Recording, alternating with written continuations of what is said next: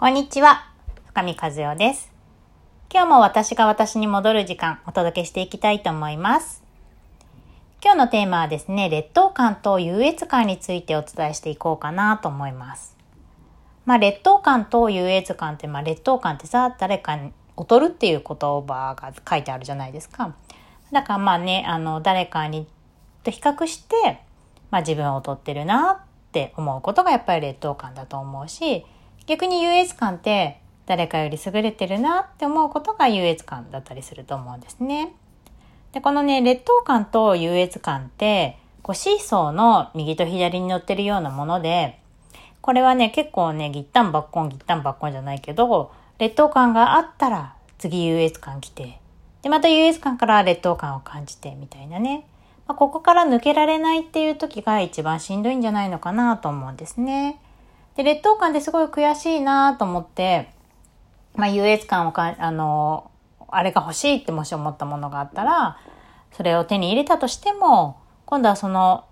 手に入れたものをなくす不安だったりとか、まあ、さらにそれ以上のものを持ってる人に対するまた優越感、あ、劣等感だったりとか、なんかそんなことがね、こう常にあると落ち着かないんじゃないのかなと思ったりするんですね。で、私もね、つい最近ね、ああ、そうだったなーって思ったことがあるのでね、ちょっとお伝えしようかなと思うんですけど、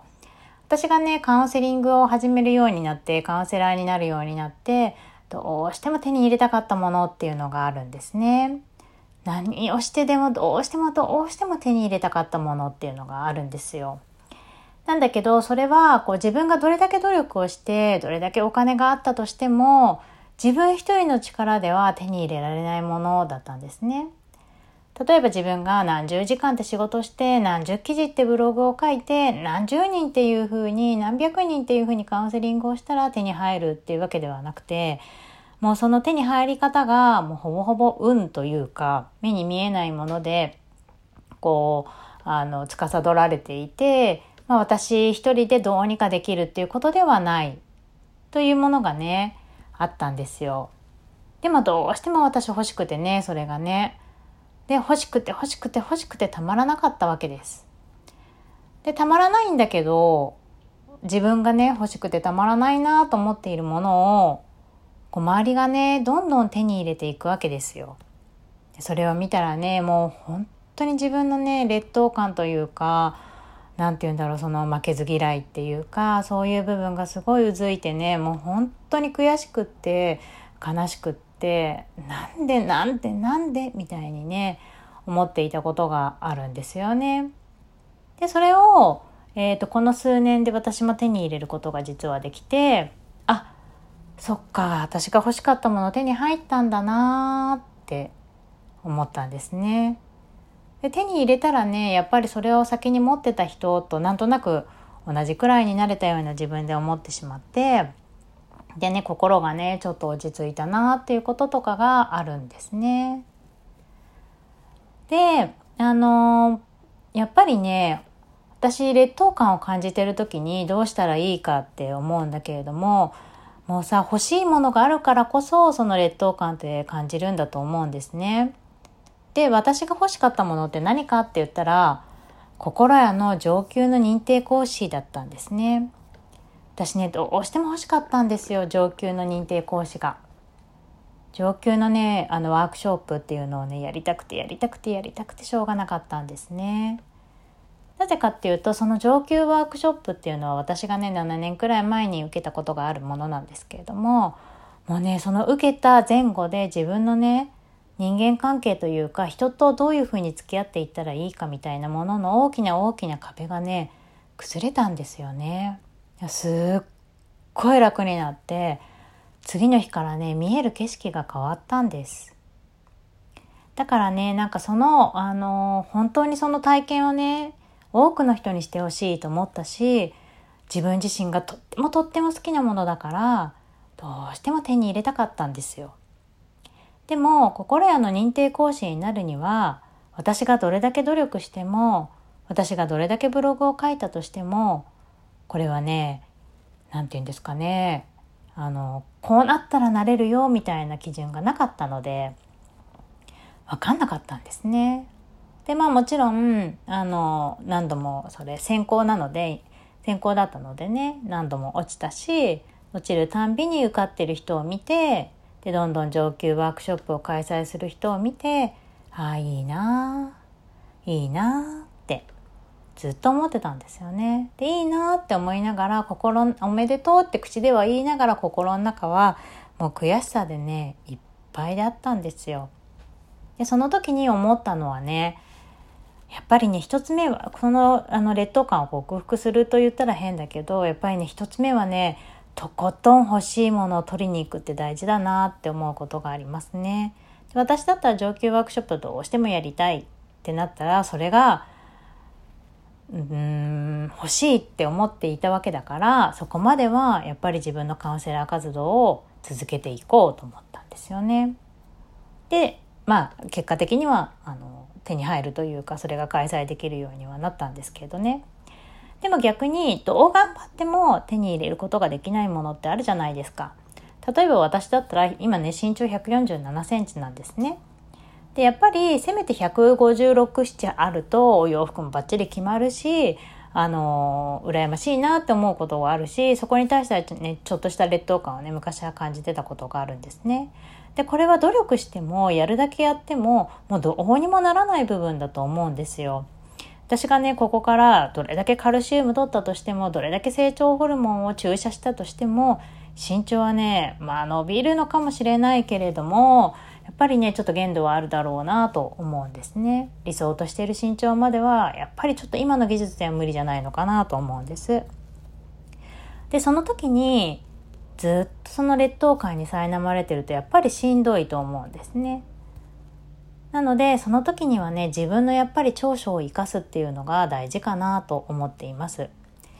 まあ、例えばさっきのお話の続きであれば、まあ私はね、156、7は欲しいなと思うけれども、それがないのであれば、逆にこの147が長所だと思うんですよね。この小ささが売りになるというか、強みになっていく。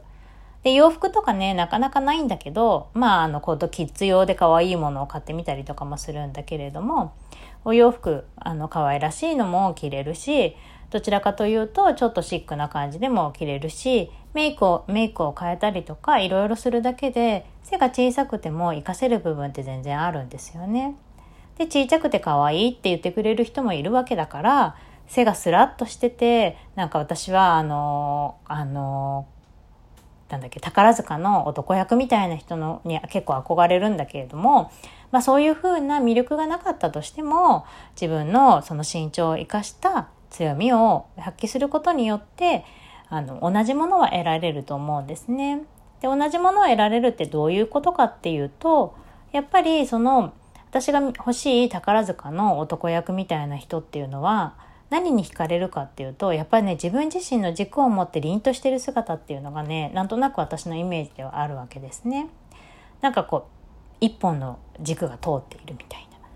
私が欲しいのはその身長だったりとか男役みたいなかっこよさっていうのもあるんだけどその奥にあるのは一本の軸が通った凛とした強さみたいなのが欲しいんですね。でそれって私この147センチの私が表現できないことではないと思うんですね。ただその自分は身長は低いかもしれないけれどもその中でも自分が一本筋の通ったものをどう表現できるかというかまあもともとそういうものが自分の中にあるって認識しただけでもそれが輝いていくので欲しい欲しい欲しいって思っているもののその先をの何が欲しいかっていうものをしっかりとこう自分の中でつかめばそれがねおのずと自分からね表現されるんじゃないのかなと思ったりするんですね。で例えば先ほど言っていた心屋の認定講師にずっとずっとなりたかった。でもちろんそれは手に入れられたんだけれどもでも心屋の上級の認定講師がもし手に入らなかったとしても私が伝えていきたかったことは何かっていうとさっきも言ったみたいに私はその心屋の上級認定講師や上級ワークショップを受けた後にすっごい人間関係が楽になったわけですよ。あーなんかこう人と会話するってこんなにきつかったけど人と会話するってこんなに楽しいんだとか力こんな抜いていいんだみたいなねそれを上級ワークショップっていう手段を使わずにお届けするっていうことはできるわけなんですよね。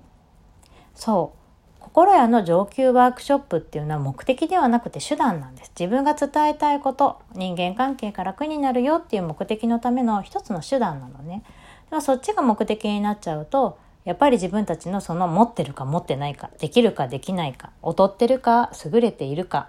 で右往左往してしまうと思うんですけど、もう本当にね、劣等感に苛まれる時っていうのは、そのね、手段と目的が結構ね曖昧になっているというか逆転していることが多かったりするなと私は思うんですね。なので欲しいとかあれができないとかそっちがないって思う時ってその奥に本当に欲しいものって何なんだろうねってあると思うんです。でそこをね見つけてあげてそこを自分が手に入れるっていうことは絶対にできると思うからそちらにね目を向けてみるとそのね優越感と優越感があったらその劣等感ってあるから劣等感と優越感のシーソーからね抜け出せるんじゃないのかなって思っていたりします。まあね、劣等感苦しいよね。もう本当に私もね、あの何度も何度も落ちて、その上級ワークショップが開催できないっていう時にはもう本当にね苦しくて苦しくて、もうやめようかと思ったりすることも何度もありましたよね。